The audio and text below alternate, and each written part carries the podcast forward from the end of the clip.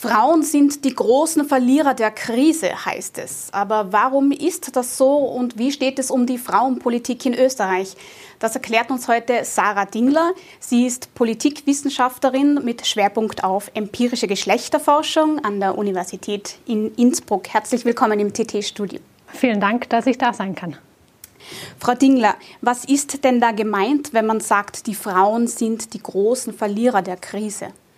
Wenn wir uns die Krise anschauen, dann sehen wir einfach, dass Frauen und traditionelle Rollenbilder wieder stärker in den Vordergrund rücken. Einerseits übernehmen, wenn wir Studien glauben, die beispielsweise Kollegen und Kolleginnen in Wien durchführen, deutlich mehr Arbeit in der Kinderbetreuung und im Haushalt, selbst wenn sie gleichermaßen beschäftigt sind wie ihre Partner, also ihre männlichen Partner in dem Fall. Das heißt, hier finden wir stärker wieder diese traditionellen Rollenbilder vor. Das hat sich weiter verstärkt und gleichzeitig hängt das natürlich mit dem Lohngefälle zusammen, weil wenn eine Partnerschaft oder eine Ehe vor der Entscheidung steht, wer tritt zurück und kümmert sich mehr um die Kinder zu Hause, während es keine Betreuungsmöglichkeiten gibt, dann sind es tendenziell eher die Frauen, die weniger verdienen. Gleichzeitig sind Frauen in dieser Krise auch mehr betroffen von ähm, den, der Arbeitslosigkeit, weil sie einfach in Branchen arbeiten, die besonders betroffen sind von der Krise. Diese Branchen sind der Handel, Gastronomie, Gastronomie Tourismus, Tourismus, beispielsweise. Mhm. Genau. Was Sie jetzt vorher angesprochen haben, das Thema Kindererziehung, das ist ja jetzt nicht neu, das war ja auch vor der Krise schon so. Und das Thema Gleichstellung, also der Ruf nach Gleichstellung, der ist ja auch nicht krisenbedingt neu, sondern gibt es ja schon seit Jahrzehnten. Warum geht das nur so schleppend voran?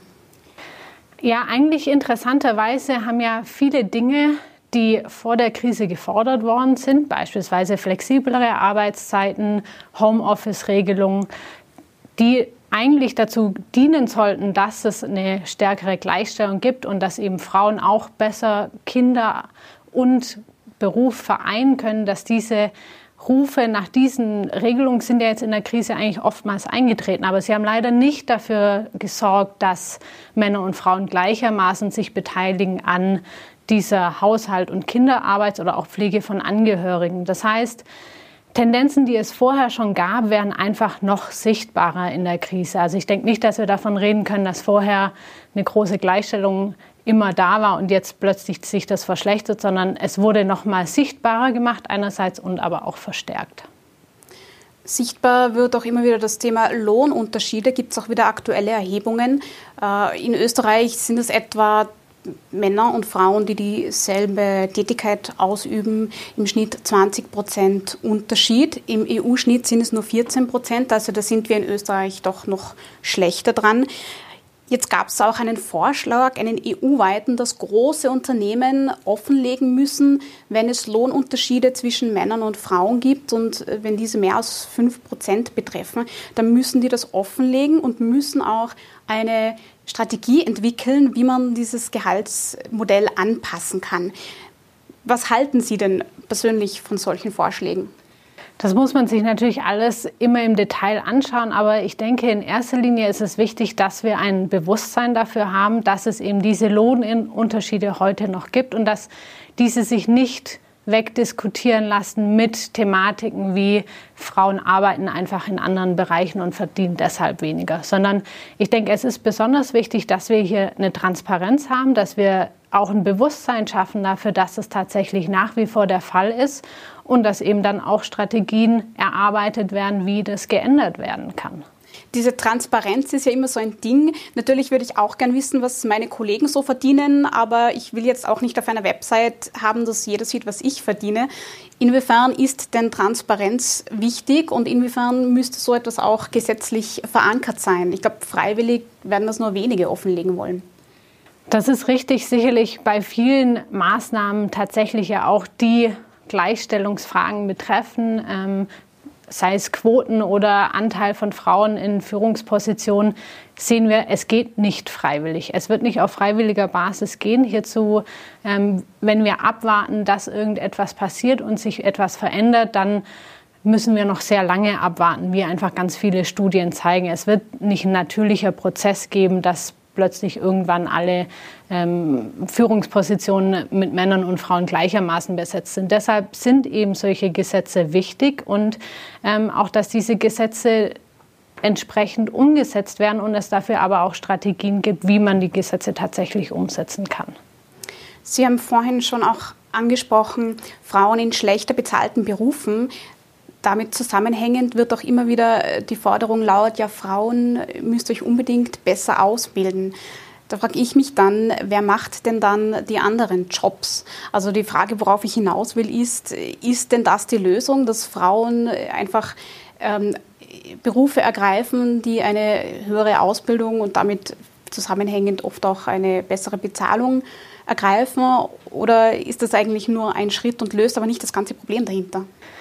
Ich denke, wir gerade jetzt auch in der Krise haben wir sehr viel über systemrelevante Berufe diskutiert. Ähm, welche Berufe sind eigentlich systemrelevant und festgestellt wurden, dass viele der eigentlich systemrelevanten Berufe gar nicht diese Aufmerksamkeit und Wertschätzung und sowohl gesellschaftlich, aber auch monetäre Wertschätzung erfahren. Das heißt, ich denke nicht, dass es die Lösung ist, dass einfach zu sagen, alle Frauen müssen sich jetzt besser ausbilden, ähm, sondern es geht ja auch darum, schätzt man diese Berufe wert. Beispielsweise in der Pflege des natürlichen Berufes, den tendenziell eher Frauen übernehmen, der aber, äh, wenn wir die Lohndifferenzen anschauen zu anderen Berufen, man sich schon fragen muss, warum ist dann so ein Beruf systemrelevant und eigentlich extrem wichtig für die Gesellschaft, aber spiegelt sich das in einer Wertschätzung auf verschiedenen Ebenen nicht wieder. Das heißt, Löhne nach oben. Das würde sich dann auch beim Thema äh, Altersarmut bemerkbar machen. All diese Forderungen, äh, die werden gerade rund um den Weltfrauentag am 8. März immer extrem laut, auch aus politischen Kreisen. Sie sind ja vom Fach, Sie sind Politikwissenschaftlerin. Wie schaut es denn aus in Österreich? Haben wir eine Frauenpolitik? Gut, hier ist natürlich die Frage, was ist überhaupt eine Frauenpolitik? Und hier wenn wir darüber diskutieren, ob die Interessen von Frauen in Politikbereichen vertreten und durchgesetzt werden, die besonders wichtig sind für Frauen, beispielsweise eben Gleichstellung, aber auch Kinderbetreuung ähm, oder Bildung, dann haben wir natürlich auch eine Frauenpolitik in Österreich. Aber wird genug getan? Höchstwahrscheinlich nicht, wenn wir die Themen, die wir vorhin schon angesprochen haben, mit einerseits natürlich Lohnunterschiede, aber auch der Teilhabe von Frauen ähm, in Führungspositionen, in Parteien, in der Politik sehen, dann ist das eben nicht der Fall. Frauen in der Politik gibt es ja in Österreich nicht so viele, äh, gerade auf kommunaler Ebene. Und ich meine, das ist ja die Ebene, wo Entscheidungen unmittel sich unmittelbar auf den Alltag der Bürger auch auswirken. Äh, von den mehr als 2000 Gemeinden in Österreich gibt es gerade einmal 197 Bürgermeisterinnen. Am schlechtesten schneidet da übrigens, Sie wissen es, Sie schmunzeln schon, Tirol ab, denn hier gibt es nur 17 von 279 äh, Gemeinden, die eine Bürgermeisterin haben. Warum glauben Sie, ist das denn so? Es gibt hier verschiedene Ansatzpunkte. Einerseits ist die kommunale Ebene eine ganz besondere Ebene in dem Sinne, dass viele Posten hier ähm, ehrenamtlich ausgeführt werden. Und wenn wir vorhin über Belastung geredet haben zwischen bezahlter Arbeit, ähm, Pflege von Angehörigen oder Kinder und Haushalt, ist es oft für Frauen noch mal schwerer, so eine ehrenamtliche Tätigkeit, die übrigens oft ja auch abends in Gemeinderatssitzungen und so weiter stattfindet, durchzuführen. Das ist das eine. Aber das andere ist, wir wissen, dass Frauen tendenziell politisch weniger Ambitionen haben als Männer. Aber wir wissen vor allem auch, dass eben Parteien nichts dafür tun oder zu wenig dafür tun, dass tatsächlich Frauen auch in der Politik aktiv sind. Das heißt einerseits ähm, Frauen direkt anzusprechen, ob sie denn nicht ein Mandat übernehmen wollen, ob sie sich engagieren wollen. Andererseits aber auch die Frauen, die tatsächlich politische Ambitionen haben, werden oft auf Listenplätzen beispielsweise gereiht, die so weit unten sind, dass sie gar keine Chance haben, überhaupt gewählt zu werden. Also hier sind, kommen natürlich viele Faktoren zusammen, aber es sind auch die Parteien und die Politik da gefragt, das zu ändern. Ein Thema, das ich jetzt immer wieder heraushöre, ist das der Kinderbetreuung. Die Möglichkeiten und Angebote, die es gibt, das wird ja oft auch auf kommunaler Ebene entschieden. Angenommen, man würde dieses Angebot massiv ausbauen, würde das das Problem lösen, von dem wir jetzt gesprochen haben? Ich denke, Kinderbetreuung ist ein großes Thema, vor allem auch im ländlichen Raum, wo es einfach noch nicht flächendeckend diese Kinderbetreuung gibt, damit Frauen auch mehr Flexibilität haben, sowohl in der bezahlten Arbeit, aber eben auch für ehrenamtliche Tätigkeiten. Aber natürlich muss man gerade auf Gemeindeebene auch sagen, dass viele Sitzungen am Abend stattfinden. Da wird eher von der Frau erwartet, dass sie zu Hause ist und ihre Kinder ins Bett bringt ähm, und nicht unbedingt das Gleiche von dem Mann oder dem Partner dann erwartet wird. Und da ist natürlich auch, kommt es natürlich auch auf eine Akzeptanz an. Also da spielen auch gesellschaftliche Überzeugungen, Werte, Normen eine Rolle. Mit Sicherheit, ja. Mhm. Braucht es denn überhaupt Frauen in der Politik, dass Frauenpolitik passiert oder können das die Männer auch? Es braucht auf jeden Fall Frauen in der Politik, denn Frauen bringen andere Perspektiven mit in die Politik, mit in politische Diskussionen. Sie bringen andere Prioritäten mit in politische Diskussionen und Entscheidungen. Und entsprechend wissen wir auch aus der Forschung, dass Frauen tendenziell eher Frauen vertreten als Männer dies tun.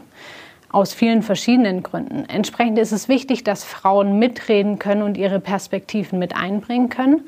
Aber neben dem inhaltlichen Aspekt sind Frauen auch in der Politik auch eine sehr große symbolische ähm, Bedeutung, weil einerseits natürlich sie als Vorbildrollen und Vorbildfunktionen dienen können, für andere Frauen zu schauen, okay, auch andere Frauen können in die Politik, können Führungspositionen übernehmen, aber gleichzeitig auch für die ganze Gesellschaft. Denn Studien zeigen, dass ähm, Bevölkerung oder Bürger und Bürgerinnen insgesamt eine höhere Demokratiezufriedenheit haben, wenn das Parlament diverser ist. Entsprechend sind ja, wir brauchen Frauen in der Politik für ihre Meinung, für ihre Perspektive, aber auch für die ganze Gesellschaft und unser eigentliches Verständnis der Demokratie. Das ist ja in anderen Ländern anders. Da gibt es mehr Frauen in der Politik, speziell im Norden Europas. Was machen diese Länder denn anders? Gut, da gibt es ganz viele Dinge, die anders laufen. Also sei es einerseits schon die gesellschaftlichen Werte oft anders oder die Wahrnehmung, die Akzeptanz hier. Es gibt viele Parteien und Länder, die andere Quotenregelungen haben, die beispielsweise jetzt in Österreich nicht stattfinden oder nicht in der Form durchgesetzt werden. Ähm, und da haben eben Frauen schon viel länger natürlich auch die Möglichkeit, anders mitzuwirken in verschiedenen gesellschaftlichen Strukturen, aber eben auch in der Politik die Hauptbelastung in der Kindererziehung, es wird ihnen nicht der Platz eingeräumt, man ist finanziell abhängig, äh, man wird ungleich behandelt. Frauen werden hier oft immer als Opfer dargestellt. Ist das wirklich so? Sind wir Frauen wirklich so machtlos? Oder was können, was kann jede einzelne Frau tun, um unabhängig und selbstständig ihr Leben bestimmen zu können? Natürlich können wir darüber diskutieren, ist das Glas halb voll oder ist das Glas halb leer. Es hat sich sicherlich sehr viel gewandelt in den letzten Jahrzehnten, das ist keine Frage. Aber dennoch ist es klar, dass wir, wenn wir das Ziel haben, was es sein sollte, dass wir eine Gleichberechtigung von Mann und Frau haben, dass wir einiges noch tun müssen. Da gibt es natürlich einerseits, wie Sie sagen, strukturelle ähm, Möglichkeiten oder politische Möglichkeiten. Wir haben eben angesprochen, beispielsweise die Quoten, ähm, aber auch bestimmte Förderungsprogramme in bestimmten Bereichen, gerade auch wenn wir jetzt längerfristig und nach der Krise denken. Also was machen wir jetzt, wenn wir schon wissen, dass Frauen anders betroffen sind von der Krise als Männer? Auch hier gibt es eben strukturelle Programme. Aber natürlich ist es auch vor allem wichtig, ähm, eine gesellschaftliche Akzeptanz zu schaffen, auch dafür, dass ein Mann eine Rolle übernimmt, die wir vielleicht nicht in erster Linie denken und hier auch eine Akzeptanz für Männer schaffen, die sagen, ich kann heute nicht zum Meeting kommen, weil ich betreue heute mein Kind oder ich muss früher aus dem Meeting, weil ich muss mein Kind abholen. Solche Dinge sind natürlich gesellschaftlich gesehen extrem wichtig auch und da gehört auch eine gewisse Akzeptanz dazu für verschiedene Lebensmodelle und Lebenskonzepte, sowohl von Männern als auch von Frauen. Frau Dingler, ich danke Ihnen für Ihre Einblicke, danke Ihnen fürs Zuschauen. Bis zum nächsten Mal.